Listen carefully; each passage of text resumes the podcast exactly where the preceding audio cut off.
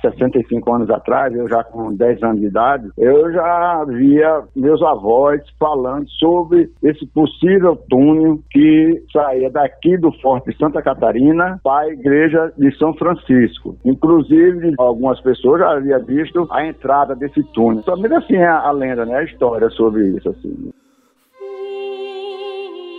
Essa é a história que o ex-funcionário do Porto de Cabedelo, Lúcio Roberto, ouvia quando criança. Euclides Franklin também detalhou essa famosa lenda do túnel da Igreja de São Francisco.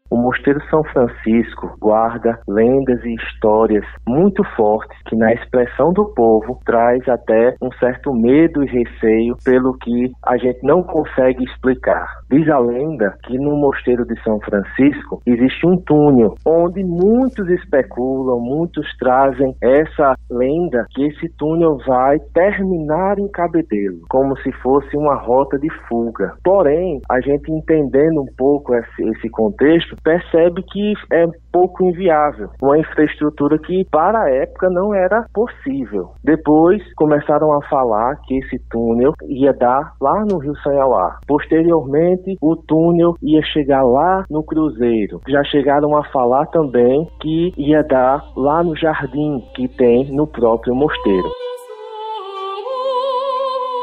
A igreja de São Francisco começou a ser construída em 1589 e foi concluída em 1779, portanto, 190 anos depois. O monumento histórico é um dos maiores orgulhos do povo paraibano. O conjunto arquitetônico da igreja de São Francisco, convento de Santo Antônio. É formado pelo adro, igreja, convento e cruzeiro, sendo considerado o maior monumento em estilo barroco da América Latina. No chão, em uma de suas capelas, encontra-se a entrada para a cripta funerária subterrânea. A sua sacristia foi construída no período de 1751 a 1752. Todo o conjunto arquitetônico foi tombado em 1952 pelo Instituto de Patrimônio Artístico Nacional, IFAM. Em 1979, o conjunto foi fechado para restauração, reaberto apenas em 1990, já como Centro Cultural de São Francisco. São 431 anos de existência e muitas lendas envolvendo o secular equipamento. Euclides Franklin, representante da Arquidiocese da Paraíba e do Fórum de Diversidade Religiosa Estadual, falou sobre o envolvimento das igrejas com as lendas urbanas. A igreja ela se envolve com lenda urbana porque ela traz uma perspectiva de misticismo muito grande. Como envolve sagrado e simbolismo, essa dimensão do mistério, ela traz uma curiosidade do povo.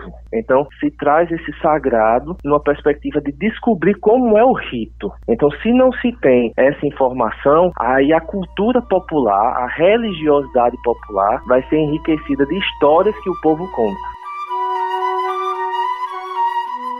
E no próximo episódio da série Lendas Urbanas, as histórias ocultas de João Pessoa, nós vamos falar sobre a lenda da mulher de branco do Forte de Santa Catarina. Com os trabalhos técnicos de João Lira, produção de Helena Gomes e Raio Miranda, gerente de jornalismo Marcos Tomás, Helena Gomes e Wellington Sérgio para a Rádio Tabajara, emissora da EPC, Empresa Paraibana de Comunicação.